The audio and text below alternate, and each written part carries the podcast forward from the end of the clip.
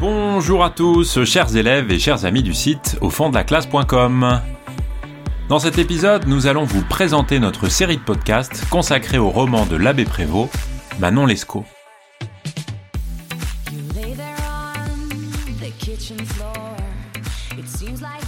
Manon Lescaut, c'est un roman qui est écrit par l'abbé Prévost au XVIIIe siècle, dans la première partie du XVIIIe siècle, et même si c'est un roman qui est assez court, hein, surtout pour les standards de l'époque, eh bien, c'est un roman qui est assez difficile à résumer tant il contient de péripéties, de retournements de situation et d'épisodes. Euh, il est précédé d'un avis de l'auteur sur lequel on reviendra et composé de deux livres. Le livre premier, le livre second. Alors, au tout début euh, de l'histoire, le chevalier des Grieux, qui est le narrateur principal et le personnage principal de l'histoire, rencontre Manon à Amiens, un peu par hasard, comme si c'était à la sortie de l'autobus en quelque sorte, même si évidemment ce n'est pas un autobus, mais plutôt un coche, euh, comme on dirait à l'époque. Alors c'est un coup de foudre, euh, immédiatement, pour les deux, et ils s'enfuient très vite à Saint-Denis, puis à Paris. Et alors très vite ils s'installent tous les deux dans le bonheur, à Paris, dans un appartement, mais cette stabilité dans le bonheur est assez rapidement euh, rompue. Puisque l'un des voisins de Manon et des Grieux, qui s'appelle Monsieur de B, qui a remarqué la beauté de Manon, essaye d'empêcher leur amour en avertissant le père de Desgrieux, qui ramène son fils chez lui. Plusieurs mois passent, et un ami, on pourrait même dire le meilleur ami de Desgrieux, l'incite à reprendre ses études de théologie et à rentrer dans le droit chemin. Donc Desgrieux passe un certain temps euh, dans la religion, à Saint-Sulpice en particulier, mais Manon euh, le retrouve. Le retrouve, euh, ce qui provoque de nouveau une péripétie puisque Desgrieux quitte Tiberge et euh, les autres prêtres du séminaire et ils s'installent de nouveau ensemble dans une maison à Chaillot un peu à l'extérieur de Paris. À cette occasion, ils rencontrent encore une fois un peu par hasard le frère, en tout cas un des frères de Manon, qu'on appelle dans le livre Lescaut, et euh, tout un tas de péripéties arrivent à ce moment-là. Leur maison brûle, il manque d'argent, et Lescaut, qui est un personnage un peu haut en couleur, une espèce de, de bandit, de voyou, eh bien, introduit des grieux dans euh, une maison de jeu où il essaye de s'enrichir en jouant et en organisant un véritable système de tricherie hein, pour pouvoir gagner au jeu d'argent de manière à peu près euh, systématique, poussé ainsi donc par ce personnage sur lequel on reviendra, euh, qui est le frère de Manon qui s'appelle Lescaut. Ce qui fait que Desgrieux rompt avec sa vie d'avant et avec son père et avec son ami Tiberge qui représente un petit peu le, droit chemin comme je le disais avant, mais de nouvelles péripéties vont troubler euh, ce nouveau bonheur retrouvé puisque les domestiques de Desgrieux et de Manon volent toutes leurs économies. Autre problème, Manon entre en relation avec un nouveau personnage, monsieur de GM, avec des initiales encore une fois un peu mystérieuses, et ça se termine mal, sans entrer dans tous les détails, les deux personnages, et Desgrieux et euh, Manon, sont envoyés en prison. Alors, euh, d'abord, Desgrieux s'évade avec l'aide de Lescaut, et puis ensuite, tous les deux, avec l'aide d'un troisième homme, Monsieur de T, euh, qui reviendra ensuite au début du deuxième livre, vont faire évader Manon. Très rapidement après, Lescaut, dans une histoire complètement hasardeuse encore une fois, est tué dans la rue et les deux amants s'en vont, fuient dans leur maison de Chaillot. Et c'est avec cette situation-là que se termine le premier livre. La première partie du livre second est marquée par ce personnage de Monsieur de GM et par son fils. que Manon essaye de duper en essayant par un stratagème de lui voler son argent mais finalement ça ne fonctionne pas, le père revient dans le jeu et arrive à faire enfermer les deux euh, au Châtelet. Donc c'est à ce moment-là que le père de Desgrieux, qui avait euh, euh, disparu depuis le début du, premier livre, revient pour aller voir son fils et pour essayer de trouver un arrangement avec ce monsieur de GM, arrangement qu'il obtient, mais au prix de la fuite de Manon vers l'Amérique, puisqu'elle est obligée euh, de quitter le territoire à cette occasion-là. Et Desgrieux, lui, ne réussit pas à faire changer d'avis son père qui ne veut absolument plus entendre parler de Manon pour son fils. Et Desgrieux, lui, ne se résout pas, hein, puisqu'il suit Manon dans le convoi euh, qui euh, va l'envoyer jusqu'en Amérique, et puis va finalement retrouver Manon en Amérique. Tiberge, à ce moment-là, une nouvelle fois, essaye d'aider son ami, notamment en lui prêtant de l'argent, mais finalement, ça n'a pas euh, d'incidence sur euh, ce qui arrive, et l'histoire reprend en Amérique, à la Nouvelle-Orléans, c'est-à-dire euh, en Amérique française à cette époque-là. Et c'est donc au gouverneur français de la Nouvelle-Orléans que les deux personnages de Manon et de Desgrieux demandent un mariage. Et ce mariage est refusé parce que le gouverneur a un neveu, et ce neveu aime Manon. Il y a donc un duel entre Desgrieux et euh, le neveu, à la suite duquel les deux amants fuient, euh, ne pouvant plus rester dans la ville de, la Nouvelle-Orléans, dans le désert, dans les grands espaces euh, de la Louisiane. Manon, à ce moment-là, meurt dans les bras de Desgrieux à l'occasion d'une scène évidemment pathétique, et quelque temps après, Tiberge, l'ami, le grand ami de Desgrieux, arrive à la Nouvelle-Orléans et ramène son ami Desgrieux en France. Et c'est à ce moment-là qu'on retrouve le narrateur du tout début, hein, puisque euh, Desgrieux rencontre l'homme de qualité Renoncourt à Calais. Et c'est ainsi que se termine l'histoire de Manon Lescaut.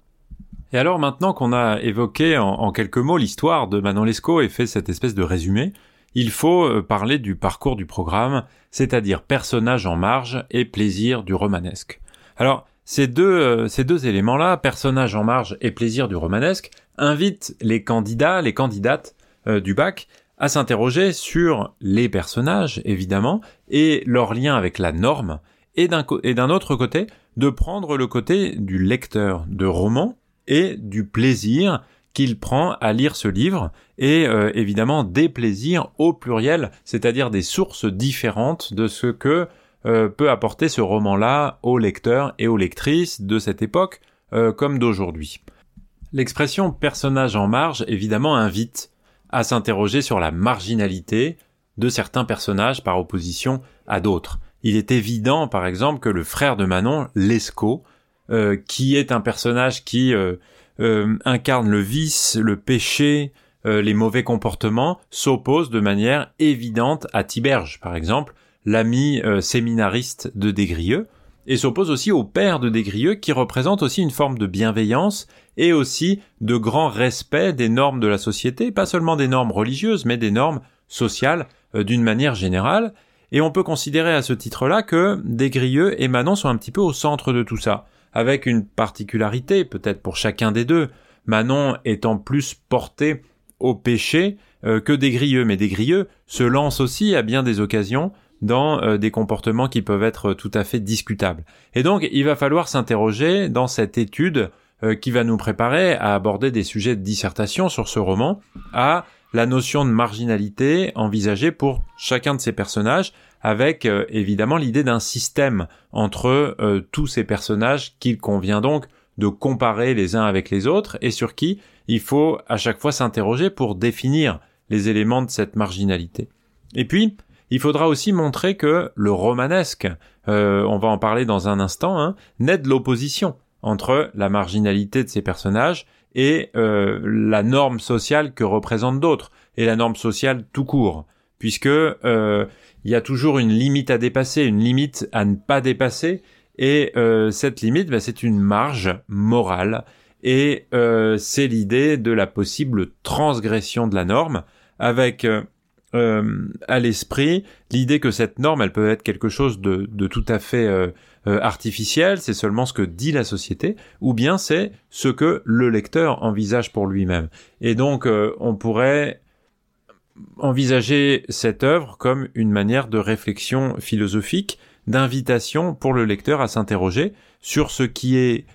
seulement ce que la société demande de faire et sur ce que chaque individu euh, le lecteur, la lectrice en particulier, envisage euh, lui-même ou elle-même comme étant la vérité, l'éthique, la bonne, euh, la bonne morale, les bons comportements.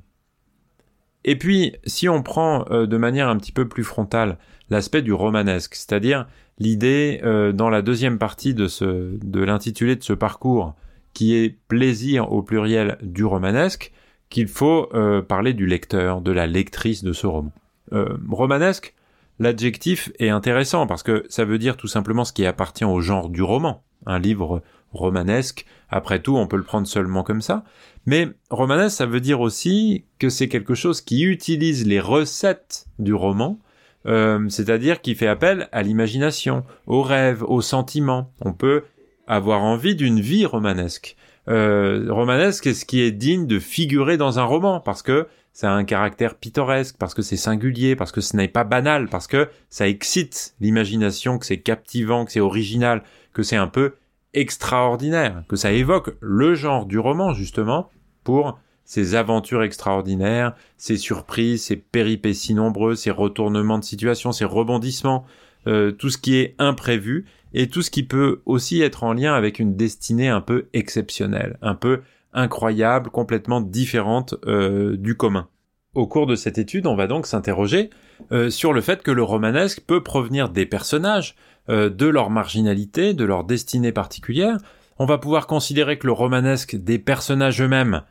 s'ajoute aussi au romanesque de leurs aventures, c'est-à-dire de la capacité de l'auteur à construire un récit, à monter un scénario et à surprendre euh, le, lecteur, la lectrice pour lui donner du plaisir. Un plaisir particulier qui vient euh, des péripéties, des surprises, des retournements de situation. Parce que bien sûr, il y a le goût du lecteur pour des personnages originaux, pour des personnages qui sont marginalisés. Il y a aussi le plaisir qu'on peut avoir à détester des personnages qui peuvent être euh, attachants, mais qui peuvent être au, contraire repoussants, insupportables, très agaçants bien sûr, et puis il y a tout ce plaisir qui vient euh, de ce qui est extraordinaire, c'est-à-dire de ce qui est euh, complètement imprévu, incroyable et euh, qui peut paraître complètement invraisemblable, en particulier dans l'enchaînement des situations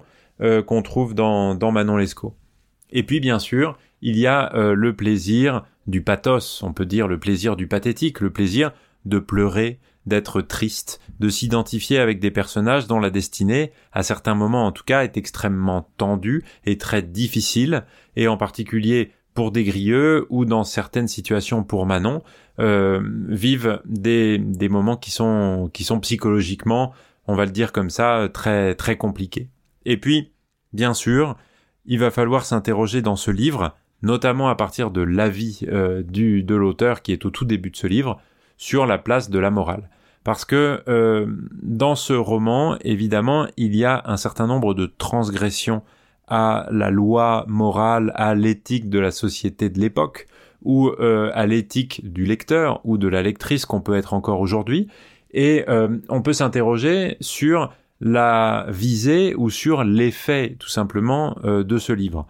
Dans la mesure où ce livre a un effet un petit peu ambigu puisqu'il présente euh, la marginalité et euh, les comportements un peu déviants de ces personnages comme quelque chose de mauvais, et en même temps cherche évidemment à nous donner du plaisir à euh, les entendre raconter toutes ces histoires. Il y a évidemment quelque chose de contradictoire et d'ambigu et qui est finalement à la base très probablement du succès de ce livre Manon Lescaut. C'est un livre qui se présente en disant